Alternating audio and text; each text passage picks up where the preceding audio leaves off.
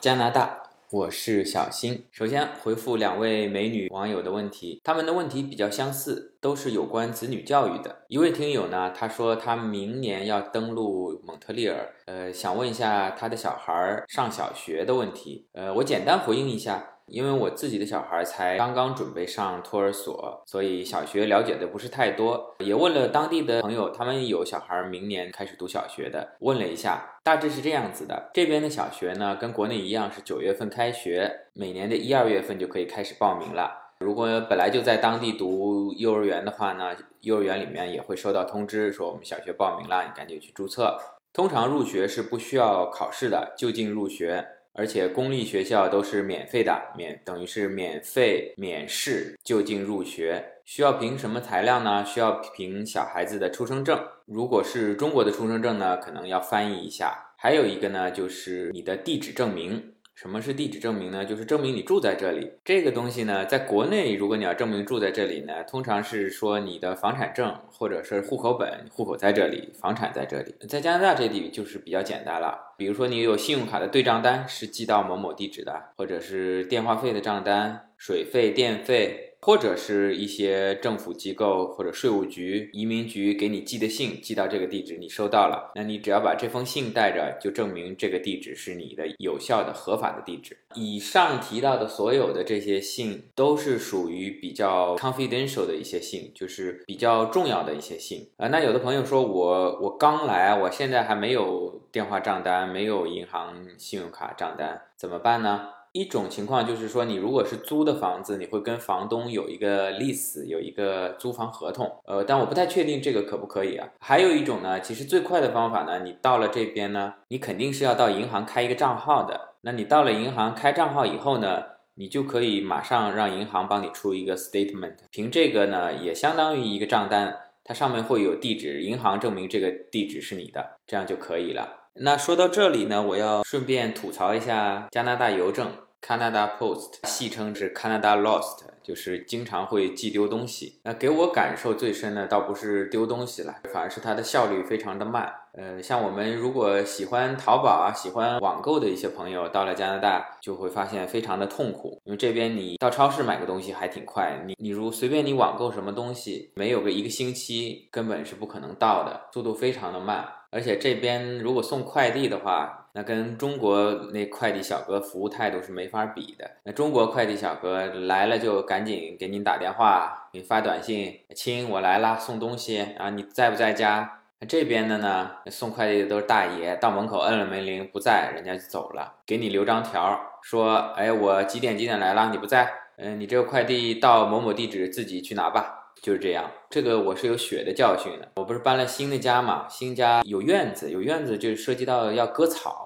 你如果不割草，草长得太长，呃，之前有一期讲过的，你你草长得太长，邻居会投诉的。因为我们还没买车嘛，我想这个割草机去超市买拿回来也是挺累的，所以我就在沃尔玛的这个官方网站上面呢订了一个割草机，然后左等也不来，右等也不来，等了十几天，我那草都长得老高了，哎，我想再不来，我估计要被邻居投诉了，要收到罚款了。等来等去还是没有来，于是我就到网上去查。呃，沃尔玛的网站上显示呢，这个割草机呢已经送货完成了，我就很奇怪。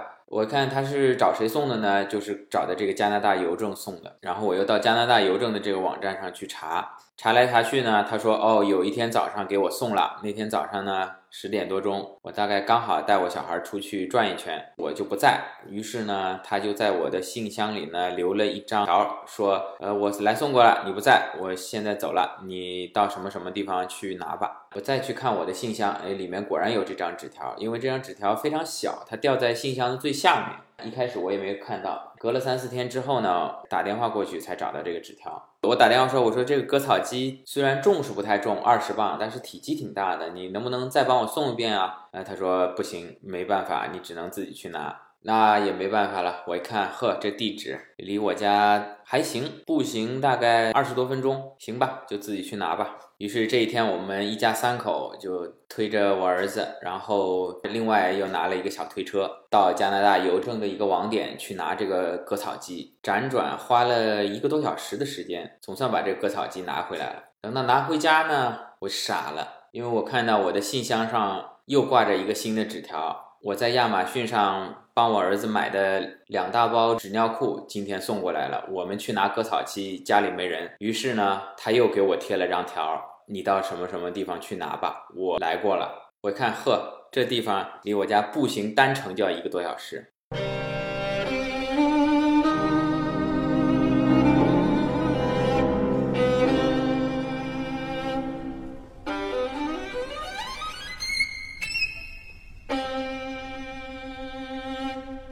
就加拿大邮政这么破的一个服务啊，他们的工会每年居然还要搞罢工，还要涨工资。你想想，他这一罢工，这边很多老年人的养老金是寄支票到家里的，多少老人的养老金，多少孩子牛奶金，嗯，我们中国人留学生在这边的签证、移民资料，全都要受到影响。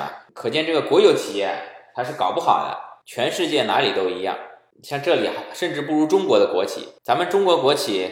至少还有临时工在干活嘛，所以在加拿大这边网购并不是很流行，可能也是因为这个快递不给力。然后还有一次也跟我这搬家有关系，我从一个地址呢搬到另外一个地方呢，因为加拿大人特别一些政府机构，他们效率相对来说跟咱们国内一样，吃皇粮的这些人呢效率都不是太高。那我恐怕他们地址没有帮我改好。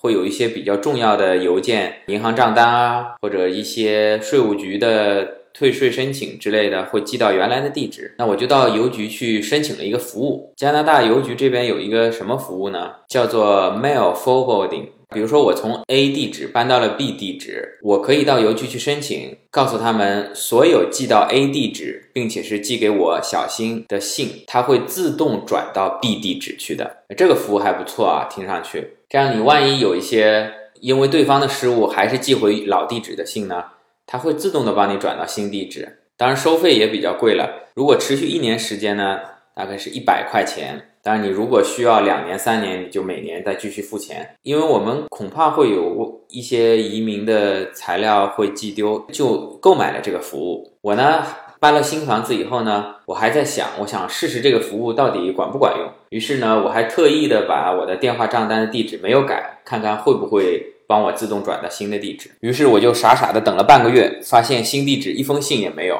而我原来的室友呢，住在老地址的呢，就给我打电话说，这边收到了你好多的邮件啊，你什么时候有空过来拿一下？哎，我就奇怪了，我想我购买的这个服务怎么已经半个月过去了，还没给我转过来？于是我就打电话到加拿大邮政去询问这个情况，然后他就问，他说你这些信没有转过来是什么信啊？我说我的电话账单、银行账单，还有税务局给我的退税，我都没有收到啊！啊，他说啊，他说那没有收到就对了。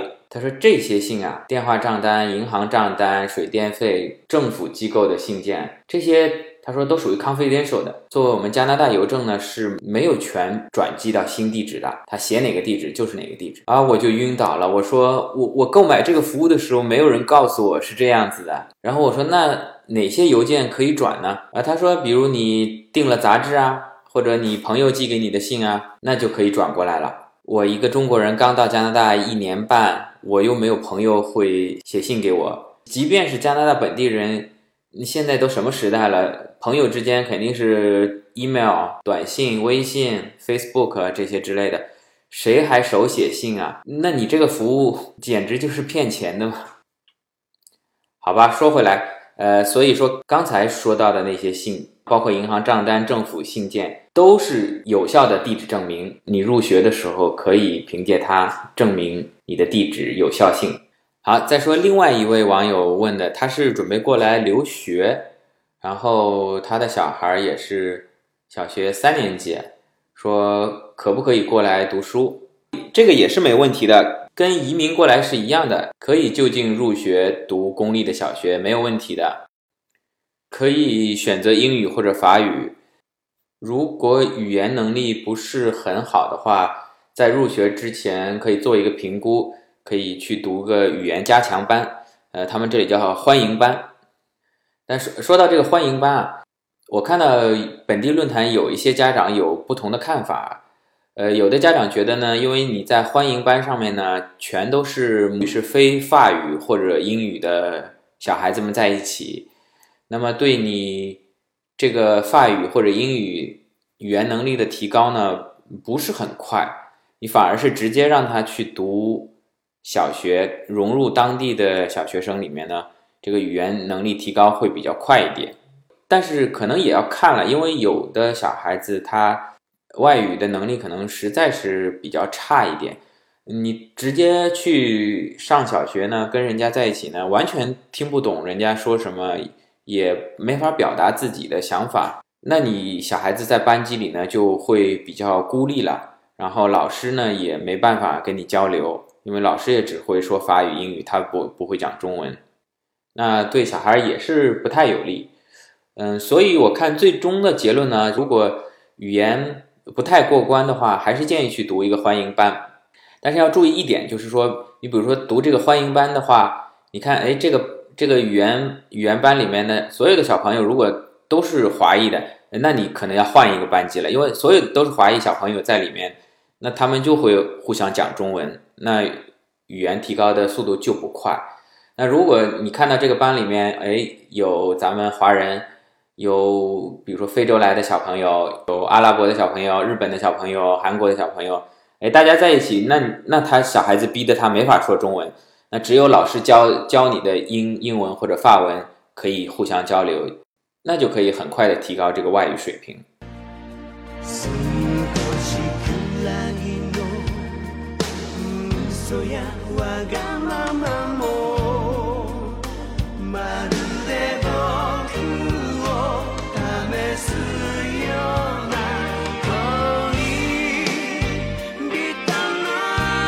好，开始这一期的正式话题。既然前面咱们说到了上小学，那咱们这一期就索性简单的说一下加拿大的教育。简单的说，加拿大的教育分为学前教育，然后小学、中学和大学。那小学跟中学是属于义务教育，免费。呃，中国是九年义务制教育，加拿大因为不同的省不一样，基本上是十年到十二年的义务教育。以我所在的蒙特利尔为例，呃，零到五岁是可以上这边所谓的 daycare 日间护理，呃，我觉得相当于国内托儿所吧。理论上是从零岁就可以开始送，送到五岁，因为六岁就上小学了嘛。那实际情况，我身边朋友我碰到过最早的有有六个月送过去的，只要这个托儿所可以接收，然后到了六岁的时候呢，就可以上小学，所谓的 elementary school。但是有些小朋友呢，因为之前咱们开头讲过是九月份开学，有些小朋友过了六岁，但是他没到九月份开学呢，啊，可以继续在这个托儿所里面待着。他们所谓的有一个七岁的一个小班，有大概几个小朋友在里面。那除此以外呢，有一些小朋友他不上托儿所，他家长把他带到三岁以后呢，他可以上一个叫做 preschool，就是学前班。学前班三岁可以开始上，上到五岁，然后五岁的时候呢，这里还有一个叫做 kindergarten，呃，英文直译是幼儿园。这里我其实第一次听到的时候，觉得有点是反的。那我的概念中，学前班那是上小学一年级之前一年在学前班 preschool，kindergarten 幼稚园，那感觉是国内三岁以上小小朋友上的这种。哎，它这里刚好是反的，preschool 是更小的一点小朋友，三岁开始就可以上。而 kindergarten 是五岁，其实真正意义上，这个才是小学一年级之前那一年读的学校。而 preschool 跟 kindergarten，呃，通常很多会附属于某个小学，而托儿所呢，则是有国家公立的，也有私人开的。然后到了六岁呢，就可以开始上小学了。像我之前也讲过，免费免试就近入学。那你说，我觉得这边的一个小学不太好，你能不能去跨区呢？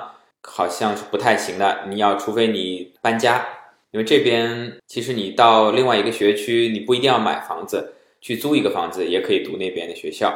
当然也有特例，像蒙特利尔这边有一个叫做国际小学，嗯，也是在华人口中相传比较好的一个学校，它是针对整个蒙特利尔招生的，它是需要考试的，择优录取。其实也是见仁见智了，有的家长去看呢，这个小学呢，老师啊什么确实是好，但这个学校缺点呢，它比较老了，年头比较悠久，相当于传统的名校，在市中心，那汽车呢也比较多，尾气也比较多，学校操场呢也比较小，设施相对比较陈旧，所以有些家长也不太喜欢。那小学毕业了呢，挨下来就是中学。这边初中、高中是在一起的，不像国内是分初中跟高中是两个学校，因为国内九年制义务教育嘛，你初中三年读好了，九年就算完成了。高中是另外的事情，要中考。他这边初中跟高中是在一起的。这里呢，就是魁北克省呢，跟加拿大另外一个省旁边的多伦多所在的安大略省就开始不一样了。在多伦多那边呢，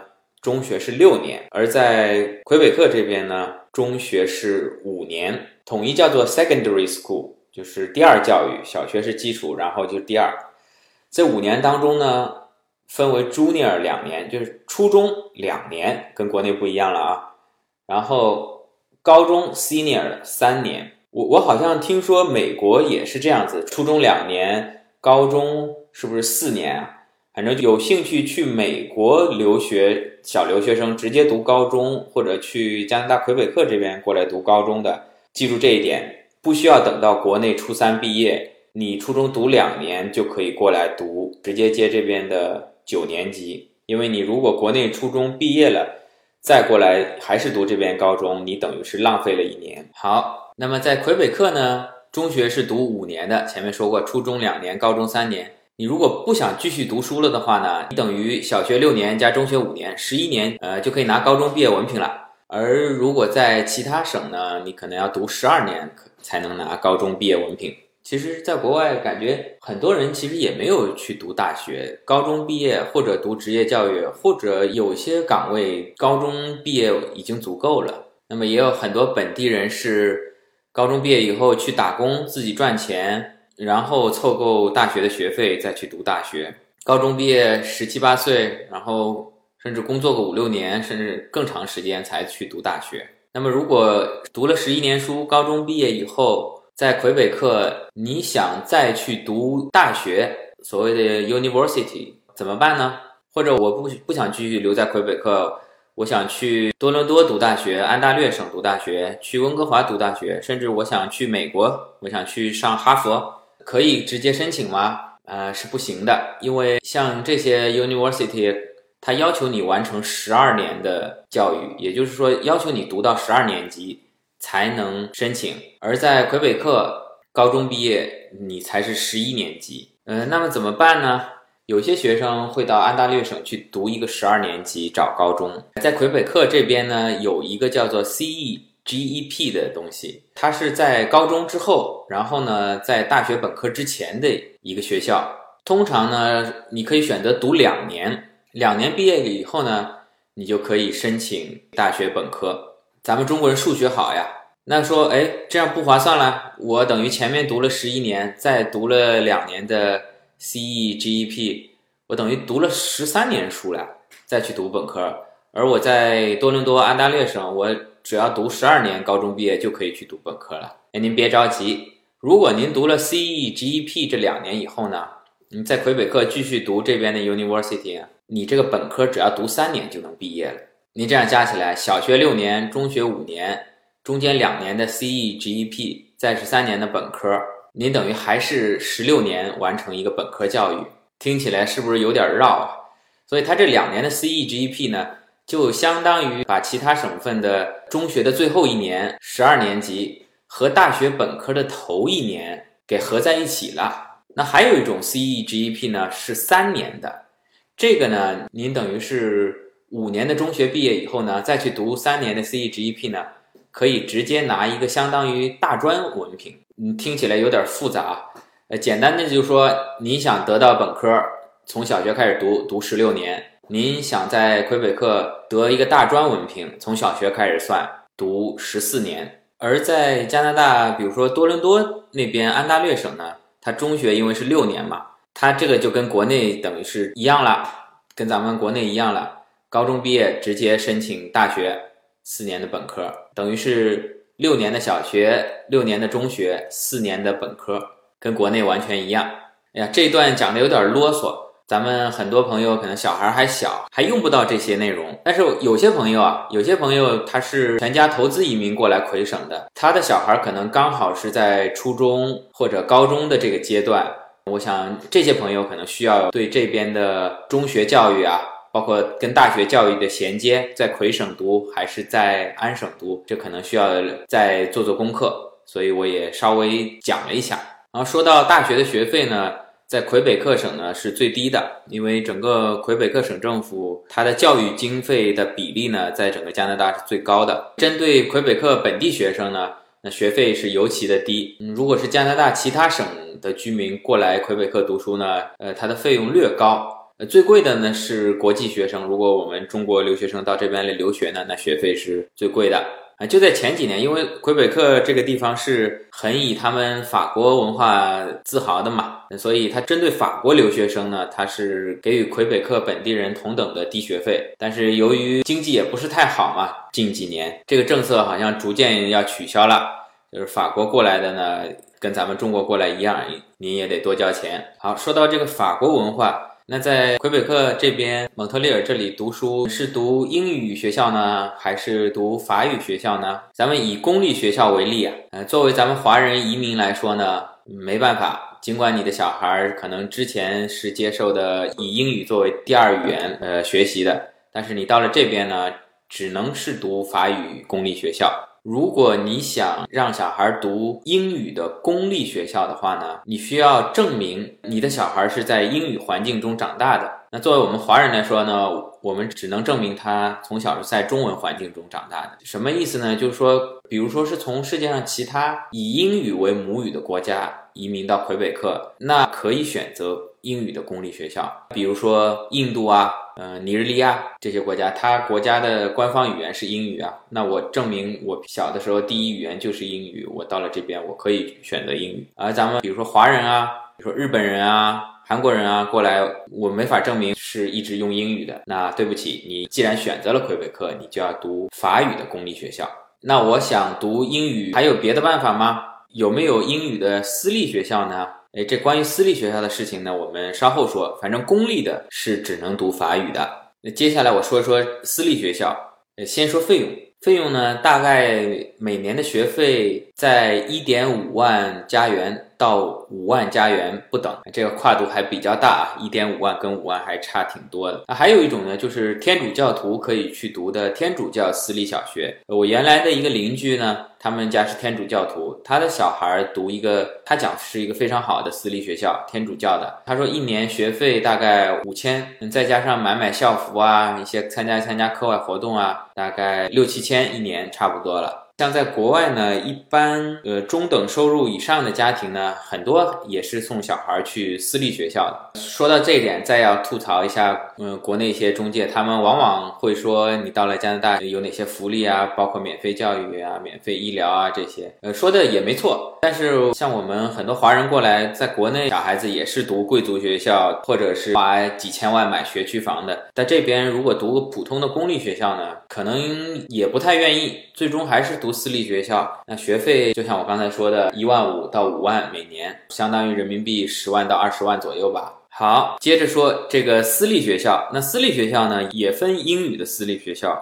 跟法语的私立学校。那么移民过来，我自己出钱，我能不能让我的小孩读英语的私立学校呢？答案是不一定，要看你的小孩多大年纪。如果您全家移民过来，带的小孩是读小学或者甚至更小幼儿园，那么我可以告诉你，你如果读英语的私立学校是百分之百没有问题的。您只要有钱，您就让他去读。那么像我有一位朋友，他的小孩已经是初二了，马上初三毕业过来读，他想读英语的私立学校，可不可以呢？我也帮他去各个私立学校去问过了，答案是否定的，是不可以的。为什么？因为魁北克通过了一个法案，叫做 Bill 幺幺五，就是幺幺五号法案，它要强化它的法语教育。如果你的小孩在小学阶段没有读英语，那么你后面就不能去选读英语，只能读法语。那我说我小孩之前读的是中文，那他不管你，只要是非英语的，那你后面也不能去读英语的，只能读法语的。他如何判断你能不能在中学或者高中阶段去读英语的私立学校呢？它是有一个计分标准的。具体的我记不太清了，我举个例子，比如说，呃，所有的小孩生下来就是十分，那么你只有凑到二十分，你才可以去读英语私立中学。那么这个分数是怎么算的呢？比如说我小学就去读了英语的私立学校，那么每读一年加三分。那你小学如果六年读下来，三六一十八，我就凑够了这个分数，我就可以直接去读英语的中学的私立学校。OK，那我比如说我小孩移民过来的时候已经是小学五年级了，我才读了两年英语的私立学校，十六分，你可能就没办法啊。那有些家长朋友，那你如果是说小学读了法语的，那怎么办呢？每读一年，可能是我举个例子，每读一年减三分，就是说你十分，如果读了三年法语的小学，你基本上就只剩一分了。那你后面即使再读三年英语，你也加不到二十分，你就没法去读私立的英语中学了。还有包括什么呢？比如说你有两个以上的小孩，呃，他哥哥或者姐姐或者甚至弟弟妹妹读了法语的学校，对另外的小孩也是有影响的，也会对他进行扣分或者是加分。这个法案它的宗旨是什么呢？有两个，一个尽量是强化法语，它要保持它特有的法语文化。另外一点呢，就是说也鼓励你，如果读英语的话呢，就从小开始读。他希望小孩在成长的过程中呢，家长不要变来变去，呃，一会儿幼儿园让他哎读个英语了，哎，小学又读两年法语，过两年又觉得想读英语了，呃，反来覆去，这样他的分数呢就加不上去。还有就是同一个家庭里，像我一开始觉得，哎，我那我两个小孩，一个让他去读英语，一个让他去读法语。呃，这个在魁北克他也是不赞成这样做的，因为你这样在家里没有一门强势的语言去做一个沟通，一个家里变来变去，对小孩子成长也是不利的。所以他除了强化法语以外，另外一个宗旨呢，就是说建议家长在小孩的成长过程中呢，不要一直变换他的语言环境。以上说的这些呢，也不是绝对的。在蒙特利尔呢，我上次在他的教育展上详细咨询过。在蒙特利尔有两家英语的私立学校是可以接受从中国过来的移民的子女直接出钱去就读的。我就问过他们的招生的负责人，我说：“呃，为什么人家不行？人家有这个法案管着你，你们可以呢？”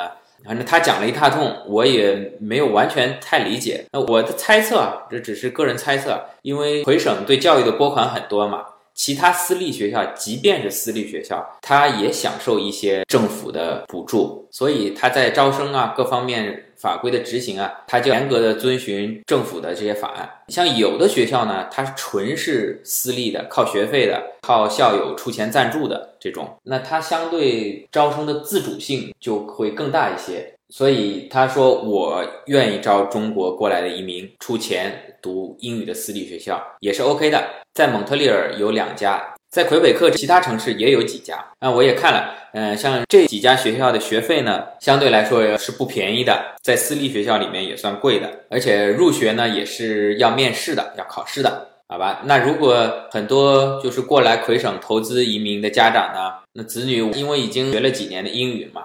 不太想让他去读法语的学校，那这边的几所学校呢，看下来，或者是对他不太满意，或者是学校呃这面试没有通过，那怎么办呢？可能有一些家长会送子女去就近的安大略省，就是多伦多所在的那个省去读那边的私立学校。像我刚才提到我那个朋友呢，他小孩呢就最终选择了在多伦多附近的，也是一家加拿大排名很靠前的私立的中学去就读。呃，这点也不用担心了。从蒙特利尔这里到多伦多呢，开车只要五个小时，另外还可以选择火车或者长途大巴，还是比较方便的。那一开始这位家长啊也很担心，说：“哎呀，这个孩子从小在呃身边长大，去读书会不会想家？会不会不适应啊？”那我就跟他说：“哎呀，我说这个没问题的。我举我自己的例子，我说。”那是刚上大学的时候呢，那每个星期就盼着周末能够回家跟家人团聚。开始集体生活不太适应嘛，过了两三个月跟同学们熟了以后啊。那除非回家跟家长要钱，那是一两个月都不想回去一次。那周末赶紧跟同学商量好去哪儿玩。所以呢，你对孩子来说呢是完全不用担心的，只要在学校里跟同学们相处的融洽。那你再说了，你过去看他一趟也很容易，五个小时的车程，或者你不想自己开车坐火车过去都很方便。好，说了这么多，感兴趣的可能也就是想移民魁省的朋友，并且小孩儿正好在初高中这个阶段。准备过来读书的，希望对你们有。帮助。呃，挨下来再说一个学校，回省这边的一个英语私立学校，它可以接收中国移民的小孩直接就读，呃，当然是要通过笔试和面试的。因为上次我朋友过来带他儿子考察这个学校嘛，呃，我作为司机也跟着他一块儿去转了一圈，名字叫 Bishop College School，可能也算是主教大学的一个附属中学吧。距离蒙特利尔岛呢，大概是两个小时的车程。声明一点啊，在这里没有任何推荐这家学校或者不推荐这家学校的意思啊，只是跟大家描述一下大致这边的私立学校是什么样子的。我像我跟我朋友说说这家私立学校，呃还不错。他纠正我说，他说这家不是一般的私立学校，他说这家是属于贵族学校。我说哦，OK，整体的感觉呢，大家有可能看过那个电影《死亡诗社》，感觉就是那样的，在一个不能说是深山老林吧，它旁边就是所谓的 Bishop College 的大学，然后再旁边呢是一个小镇，这个大学跟中学所有教职员工啊，平常可能都住在这个小镇上面。那这个中学呢，离开这个大学大概一两公里的路程。旁边呢都是茂密的森林，然后学校呢有那么十几幢大大小小的教学楼啊、宿舍楼啊，有那么十几幢建筑，然后有巨大的操场、足球场、橄榄球场、网球场这些。死亡诗社里面是一个男校，这这家学校是一个男女在一起的，也有上百年的历史了。走进去的感觉呢，就特别的有历史的厚重感，所谓的底蕴吧。然后这一天等于是有一个负责招生的老师啊接待我们，先是进行了大概一个半小时的参观，啊，后面就是我们带的这个小朋友进行两个小时的面试，包括笔试。呃，像这边进去都会买他们校服嘛，我看除了校服以外呢，在一进去的陈列里面呢，有陈列了几十种颜色的领带。呃，这个老师呢就给我们介绍说，可能有的领带代表不同的年级啊。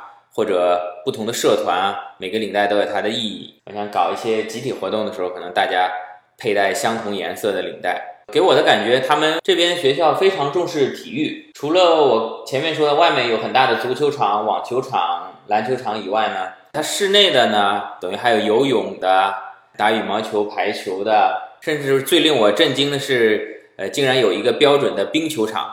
嗯，我们那天去看的时候，刚好他们在做维护，一个类似于我们马路上压路机的那种东西，但是它是在压冰，把那个冰平整。然后除了参加这些体育社团以外呢，你有兴趣啊，愿意做导演、拍话剧、呃拍电影，还有各种乐器，都有各自的社团。我觉得他们非常重视的这些书本以外的东西。同时，也是增进学学生们之间的社交。你除了你这个班级你认识同学，那你可能你在乐器乐器团队有其他的朋友，你在体育团队有又有另外的人脉。呃，然后这一天不巧的是，刚好是一个长周末，放假了，就学生不在，否则可以听听这边学生的介绍，看看学生的精神面貌。但是老师看到好几个，老师可能在值班。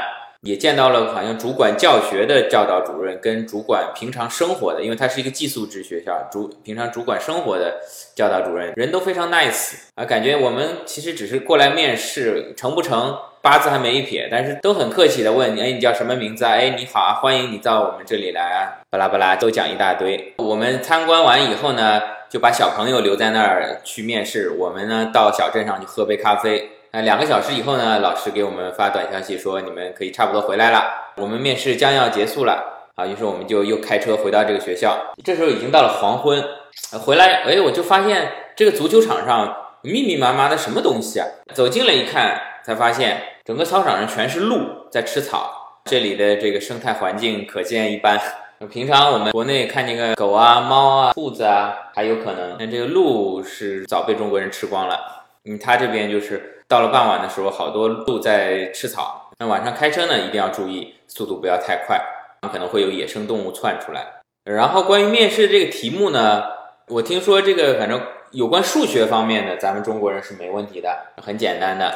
我再插一句，就我家原来隔壁那个就上了一个很好的天主教私立小学的，已经二年级了。有一天我看见放学以后三点钟，家长在辅导他做家庭作业。我看他数学题目基本上还是三加二、九加七之类的，像老外这个算术的确是比我们差得太远。呃，另外再说一下这边加拿大政府对教育的一些补贴，小孩子一旦出生以后呢，他这边有一个叫 RESP 的基金，你就可以你就可以建立这个账户，然后往里面存钱，然后政府呢会有相应的补贴，呃，比如说你存一百块钱，政府存二十块，甚至三十块、四十块不等，这个还要根据家庭收入，能更加补助一点低收入家庭。然后有销售这些教育基金的机构。就会用比较夸张的手法说，政府的补助高达百分之四十，也就是说你投一百块钱，政府投四十块钱。呃，但这其实有一些误导，大家如果过来的家长买的时候要注意，它这个所谓的百分之四十是把联邦的补助加上魁北克省的补助加在一起的，而且它的取出条件是你的小孩要中学毕业以后再读后面的大学啊、大专啊这些东西，或者出国留学。你才能用到这个教育基金，否则在此之前你是拿不出来的。那也就是说，你如果小孩从生出来零岁你就开始存，要存到十八年，那你百分之四十也不是很高的一个利息，这点要注意的。这也只是我粗浅的一点了解。如果过来真的想要买这方面教育基金的话，还是找专业人士咨询一下，因为它是有一定额度的，然后每年有一定缴存比例的。然后加拿大对成人的教育呢，也是大力扶持。特别是像魁北克省，你只要去读一个全日制的职业教育，他政府都是有补贴的。他认为你去读书了，你现在等于没法工作了，没法打工了，那政府就把你养起来。然后这边的职业教育也相对来说也比较全面，比较贴近找工作，五花八门。也，从那个计算机语言、电影动画制作，到这个汽车修理、家电维修、木工制作，再到烹饪，甚至屠宰，都应有尽有。除此以外呢，你如果去进修一个语言，法语或者是英语，都有政府补助。同时上一集也讲到了，然后你还如果有小孩的话，又去读书，他还有额外的补助。基本上这边看到地铁里面还有公交车上面的广告，也都是各种职业学校的广告。感觉现在经济不景气嘛，大家如果找不到工作的话。那索性去读个书，增加一门技能。教育产业等于是逆经济周期的嘛？经济好的时候，大家都去拼命赚钱，呃，没有空停下来给自己充电。那经济不好了，呃，大到有些公司 CEO 等于也赋闲了，小到我们一些体力工人也下岗了。那大老板们就去读个 MBA、EMBA，那我们小老百姓呢，我们去读个职业学校。这个不光是加拿大，等于全世界，包括中国也都是这样。所以各位如果呃不看好中国，甚至是世界近两年到五年的经济发展势头的话呢，大家可以选择投一投这个教育产业。好，教育的问题咱们就简单的说到这里。还有什么需要了解的，大家请给我留言。觉得还有点帮助的，欢迎订阅、转发、点赞、打赏，谢谢大家。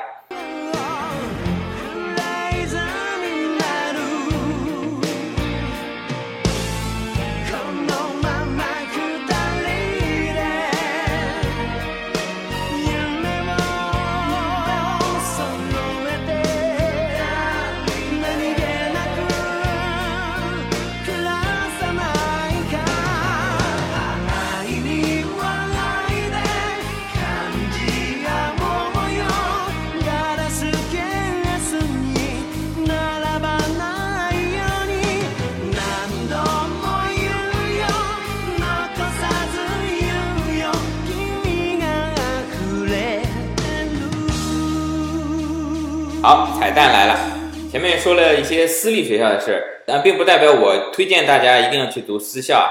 这边其实公立学校，从我的感觉也挺好的。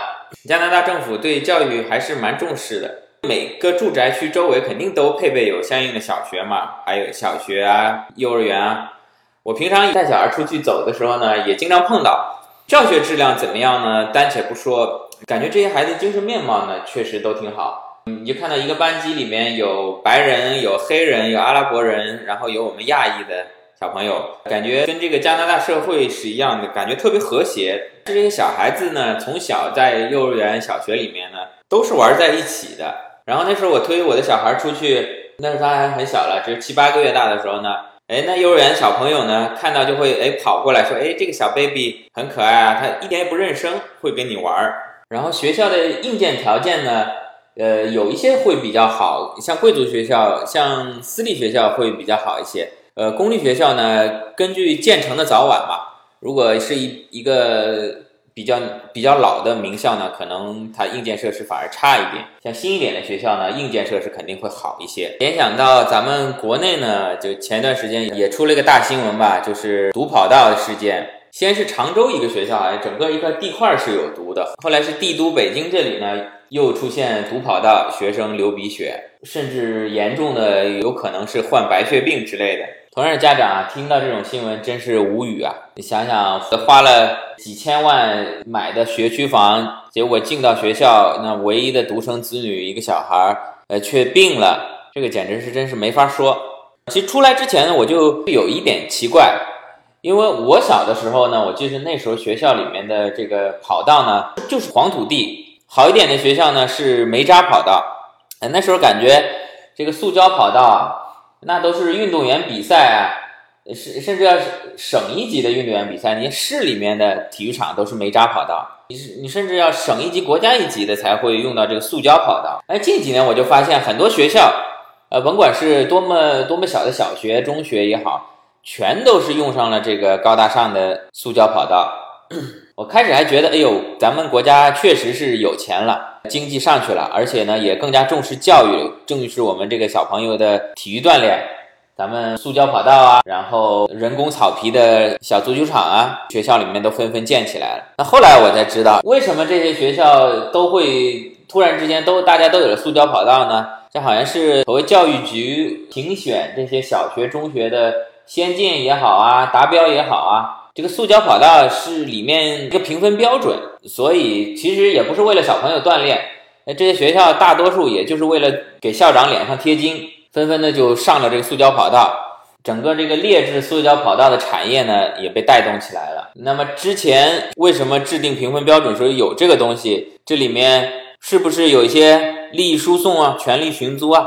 哎呀，这个。不多说了，多说要被和谐。呃，用咱们童话大王郑渊洁之前写的一篇文章结尾吧。郑渊洁告诉他的小孩呢，学校要给你们打什么预防针，吃什么药，没问题。跟老师说，钱我们付，因为你不付这个钱，老师会给你穿小鞋。